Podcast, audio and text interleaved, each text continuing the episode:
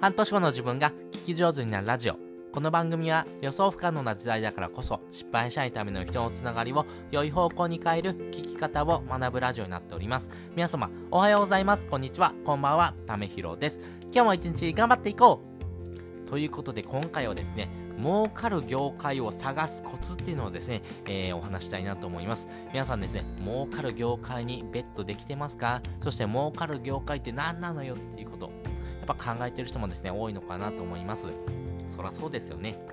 お金がないとですね、生きていけないですし、今、円安です。お金の価値、日本円の価値っていうのはどんどんどんどん下がってますんで、自分でお金を稼いでいくっていうところにですね、不安を持ってる方も非常に多いと思います。じゃあ、儲かる業界って何なのよっていうことなんですけども、これですね、青汁王子がですね、お話ししてたですね、YouTube とですね、私の考えをですね、合わせてですね、お話していきたいなと思っております。この青汁王子、あのー、自分自身のですね、考え方もそうなんですけども、過去やってきたことがですね、結構すごいなーっていうふうに思ってました。えー、何がすごいかなと思とですね、これ、えー、学生時代ですね、高校生の時にですね、えー、月ですよ、月400万円を稼いでたっていうことをですね、言ってたんですね。やっぱりですね、えー、稼ぐというところにですね、えー、ベットできている人っていうのはですね、やっぱりこういうような考え方とですね、自分がですね、ちゃんと行動してるなというふうに思ったので、まあそういった人の話を聞くっていうのもですね、大事ですし、まあそういった人の話からですね、あ、自分だったらこうするなってことをですね、合わせてですね、自分の考えをですね、お話ししていこうと思っております。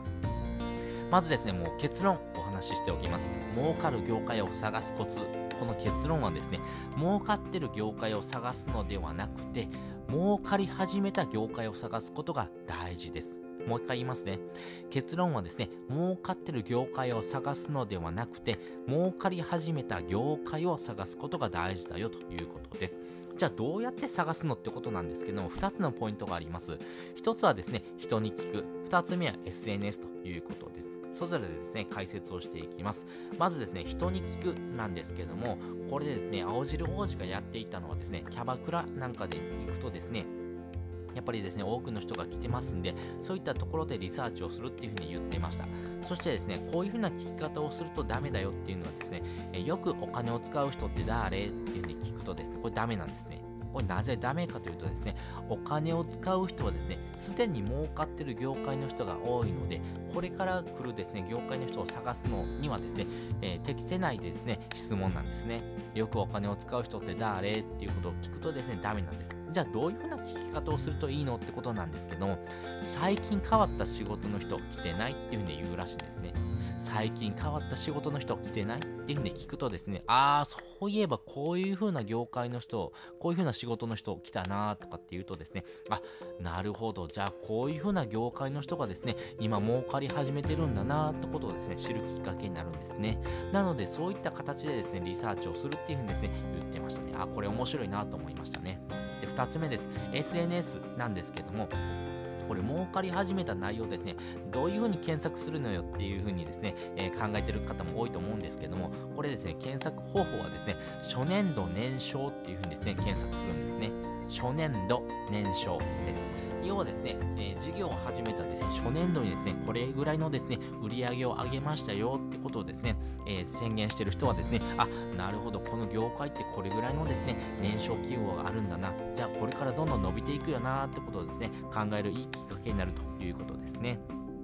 なので、まあ、こういったことを使ってですね、儲かってる業界をですね、探していくのがいいなというふうに思いました。私自身はですね、これ儲かってる業界よりもですね、儲かり始めた業界をですね、探すコツとしてですね、この業界はこれから絶対来るだろうなって思ってるのがですね、もう仮想通貨です。もうこの仮想通貨 Web3 の時代はですね、もう必ずやってきてます。なので、ここにですね、ベットしておくとですね、非常に行きやすいなというふうに思ってます。仮想通貨、DeFi、えー、DAO、えー、何かな、メタバース、NFT、えー、Web3、まあ、こういう風なですね、ところがですね、大事になってくるなと思ってますんでね、これがですね、もうぜひベットしたいなって思ってます。まあ、これから来る時代のですね、波がですね、襲ってきますんで、やっぱりここのですね、了解のことをですね、えー、知っておくとですね、より生きやすいなと思いますし、波に乗りやすいなと思ってますんでね、仮想通貨のところはですね、ぜひベットしておいた方がいいかなというふうに思っております。仮想通貨って難しそうだねって思ってる人もですね、実はですね、身近なものからですね、始めることができるんですね。例えばゲームが好きならですね、ゲームファイっていうのがあります。これ何かというとですね、あの自分自身がですね、ゲームをしながらですね、お金を稼ぐことができるというものですね。これ海外だとですね、例えばフィリピンとかですね、タイとかはですね、こういう風な GameFi をしてですね、お金を稼いでる人っていうのはですね、結構いるんですね。えー、例えば Axie Infinity とかを使ってですね、えー、ゲームをしながらですね、お金を稼いでるっていう人がですね、多いと思いますし、日本だとですね、えー、最近は STEPN が多いかな、 STEPN を使うっていう人がですね、非常に多いと思います。これ STEPN はですね、歩くだけでですね、この移動距離に応じてですね、えー、仮想通貨をですね、えー、お金を稼ぐことができるっていうのはですね、ゲームファイになりますので、非常に面白いなというふうに思ってます。まあそういったところからですね、興味を持ってですね、えー、この仮想通貨という領域にですね、踏み、足を踏み入れてみるのもいいかなというふうに思っておりますんでね、まあ自分がですね、興味関心とかですね、ああ、面白いなと思うですね、ものがあればですけども、えー、自分がですね、どうやったらですね、この業界にですね、ベットできそうかなってこともですね、合わせて考えておくとですね、非常にいいかなというふうに思っております。ということで、えー、今回ですね、儲かってる業界を探すコツっていうのをお話ししておきました。まあ、結論はですね、儲かり始めた業界を探すことが大事だよということです。そのためにはですね、人に聞くとか SNS を使ってですね、えー、検索をしてみましょうよというお話をしておきました。そして本日の合わせて聞きたいです。本日の合わせて聞きたいは、恥をかくから上手になる3つのコツっていうのをですね、概要欄にリンク載せております。まあ、自分自身がですね、恥をかくってことがですね、やっぱり嫌ですよね。特に年齢を重ねて行くとですね、恥って書きたくないっていうのがですね、人間の心理です。私もですね、恥って書きたくないんですけども、やっぱりですね、恥を書いていかないとですね、上手になっていかないんですね。